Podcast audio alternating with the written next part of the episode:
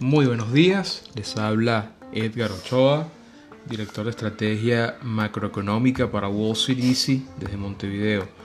Hoy vamos a estar hablando de lo que está pasando en el mercado con un Nasdaq con retorno negativo en 2021, por lo menos al cierre de hoy. Así que algo rarísimo de ver, ¿no? Que el sector, el sector tecnológico esté cayendo después de lo que fue un 2020 impresionantemente bueno. Y el otro lado de la moneda, el Dow Jones en récord histórico, el sector energía 41% de retorno en lo que da el 2021, finanzas 18% de retorno, sectores olvidados y golpeados en 2020. Así que evidentemente lo que se está dando es un trade de rotación eh, del tamaño de una casa. Ha sido un trade impresionante para los que logramos entrar, así que eh, ya saben lo que está pasando en el, mercado en general. Yo voy a dedicarme a hablar más de un poco del, Nasdaq y dedicarme un poco más de hablar de lo que está pasando en general, eh, sobre todo el mercado de bonos. Entonces, bueno, el Nasdaq, bueno, caída, como les comentaba, impresionante, sobre todo para los sectores eh, que no generan ganancias, o sea, sectores que todas estas empresas de momentum que la gente compró, eh, pero siguen lejos de, generar ganancias, son las principales afectadas de la situación. Eh, muchos de ustedes me han preguntado cuánto puede durar esta situación. Bueno, es una situación que tiende a durar en promedio 56 días, un, un Nasdaq en corrección. Eh, pero esto es basándonos en la data de tres las últimas tres décadas. Si nos fijamos lo que ha pasado en los últimos cinco años, no hemos tenido ninguna bueno, mejor dicho, los últimos tres años, no hemos tenido ninguna corrección que dure más de 31 días. La actual llevamos ya, este sería el, día número 26, así que en teoría, si lo que ha pasado en los últimos tres años se vuelve a repetir, en realidad el Nasdaq debería estar muy cerca de salir de la zona de, riesgo, eh, siendo esto algo positivo. Comienzo por lo positivo, comienzo por la parte que todos debería, a todos le debería hacer sentir un poco mejor, que es el hecho de que probablemente estamos muy, muy cerca de que se termine este, esta caída de, del sector tecnológico. Ahora me paso ya un poco a cosas más complejas. Y vamos a hablar un poco del rendimiento de los bonos, que es el, principal, eh, digamos, catalizador que está tumbando el sector tecnológico. Y bueno, el retorno de los bonos ha venido en aumento a, medida de que las, estimaciones de inflación van al alza. Y bueno, eh, estas estimaciones de inflación van al alza por el hecho de que el, mercado se espera de que tengamos una inflación superando el objetivo de la Reserva Federal de, de 2%. Es muy probable que esto suceda. Hay que recordar que los precios se desplomaron en marzo del 2020, se desplomaron en abril del 2020 Así que al comparar versus el año pasado, es muy probable que, veamos un, marzo 2021 y un abril 2021 con precios mucho más altos, sobre todo lo que tiene que ver con energía, porque el barril, recordaban que en marzo en algún momento cotizó en negativo, en algún momento cotizó en 5 dólares, cotizó en 10 dólares. Entonces, ahora con el barril cotizando eh, ya 60, 70 dólares, evidentemente hay un cambio importante ahí en los precios. Eh, desde el punto de vista de la gasolina en los Estados Unidos. Hace un año un galón de, gasolina regular en promedio costaba 2 dólares 30. Eh, hoy en día vale 2 dólares 83. Así que una subida de más de 20%, ¿no? Que es algo que se va a reflejar en la data de inflación. Eh, costo para... de, ¿Cómo se llama? De de calefacción, llámese propano o lo que sea que, use, que usara la persona para, eh, para mantener su hogar caliente, definitivamente subió y lo vamos a ver, ¿no? Y, sobre todo con lo que pasó en Texas, que que separara la producción de gas natural y la producción de, propano, de otros tipos de derivados del crudo y el gas natural. Así que digamos que hay distintas situaciones que nos llevan a considerar de que lo que el mercado está viendo es verdad. Ahora, lo que nosotros tenemos que observar es que, número uno, esa inflación debería ser transitoria, ¿no? Porque una vez eh, pase, digamos, los, los meses que fueron más deflacionarios del 2020, que digamos son marzo, abril y mayo, deberíamos ver un regreso a, de la inflación a un nivel cercano a, a, lo que la Fed le gustaría. Ese es el punto uno. Punto dos, hay que tener en cuenta eh, que la, la Reserva Federal lo ha dicho por todos los medios. Ellos no van a cambiar eh, su sesgo actual de mantener las tasas de interés muy bajas, en cero, con ayuda a los mercados de bonos, mientras estemos en medio de la pandemia. Y ellos dicen que y una vez se acaba la pandemia van a esperar a que la economía esté cerca otra vez de empleo pleno. O sea que esto es algo que básicamente ellos lo ven como que no van a hacer nada con tasas de interés hasta el 2023 mínimo. No van a hacer nada con respecto a, a retirar estímulos económicos por lo menos hasta el 2022. ¿Qué está apostando el mercado? Que esto va a cambiar en 2021.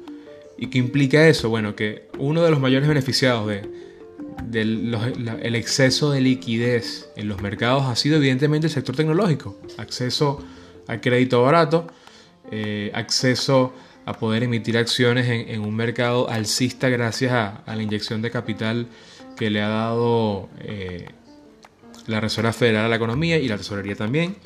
Así que evidentemente los, miedos que siente el sector tecnológico con el mensaje que manda el sector de bonos es entendible.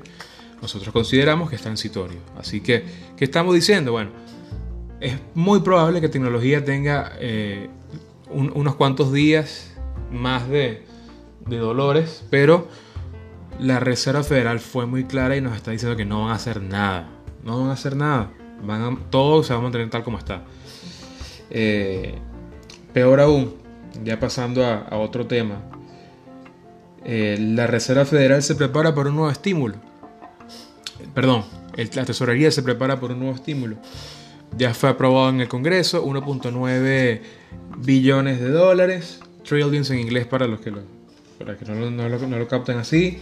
Eh, a mí lo que más me impresiona es que es un paquete grande, un paquete bastante, bastante eh, extenso y que inicialmente se esperaba de que, bueno, lanzaron un paquete grande que iba a terminar cerrándose en 1.5, 1.2, más sabiendo que, el, que ya la vacunación viene bastante bien.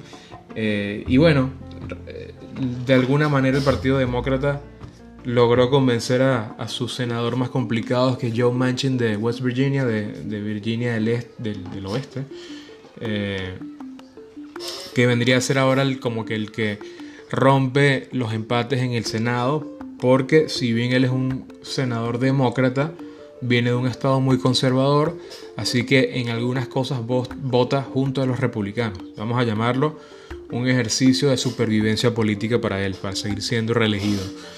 Entonces, en esta ocasión se esperaba que él no, diera su brazo a torcer y eh, básicamente obligara a que se bajara el paquete de estímulos, pero no, se mantuvo. Lo único que se cambió realmente importante fue que no se aprobó el, aumento de, del salario mínimo eh, a 15 dólares que pedía eh, parte de la ala progresista de izquierda de, del Partido Demócrata. Pero básicamente el número es gigantesco. Yo personalmente no me lo esperaba y sé que muchos analistas igual. Fue una sorpresa tremenda.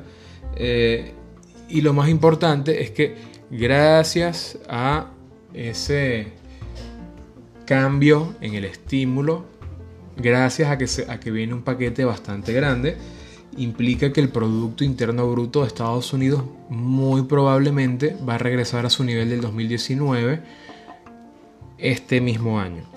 Entonces, eso es importante, importantísimo. Sería el primer país de Occidente en regresar a sus niveles económicos del 2019. Eso es una noticia muy importante.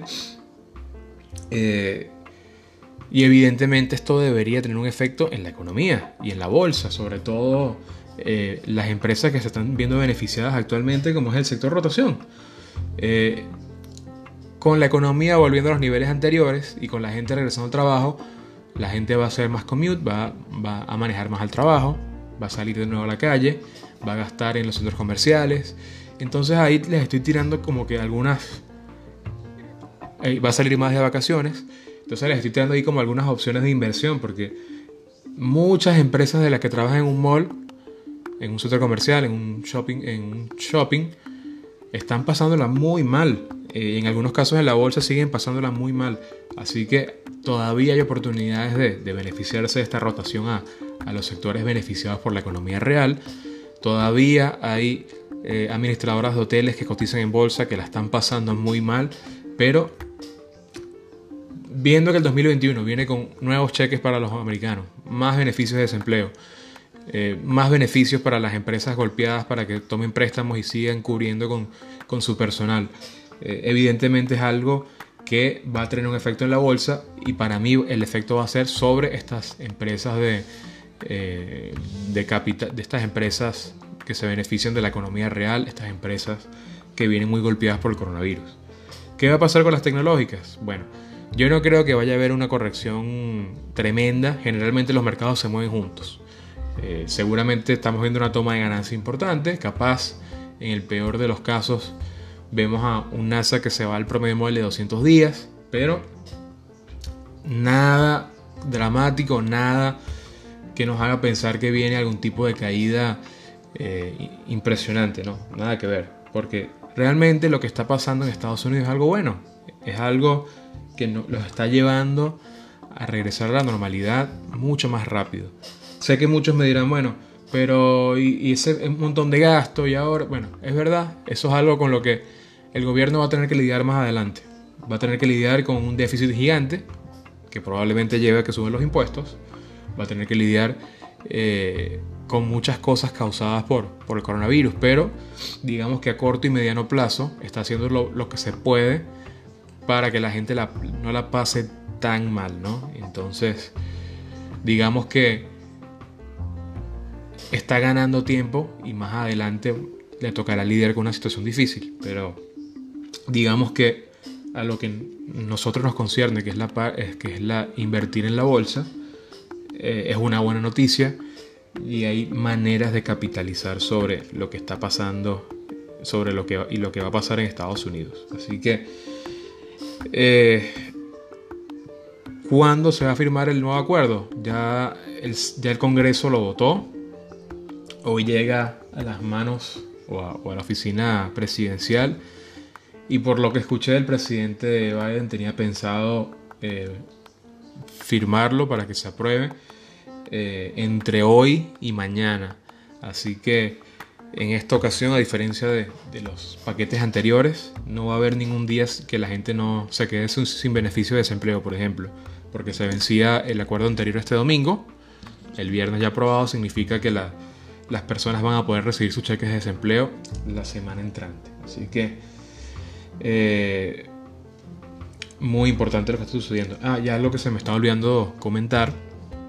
La secretaria del Tesoro, Janet Yellen, recordarán que ella también fue eh, directora de la Reserva Federal, puesto que ahora tiene Jerome Powell, comentó de que el principal objetivo de la del tesoro es hacer llegar dinero rápido a los estados, porque los estados dicen que en muchos casos están muy quebrados, sobre todo los que dependen de, actividades eh, restringidas por el coronavirus, llámese turismo.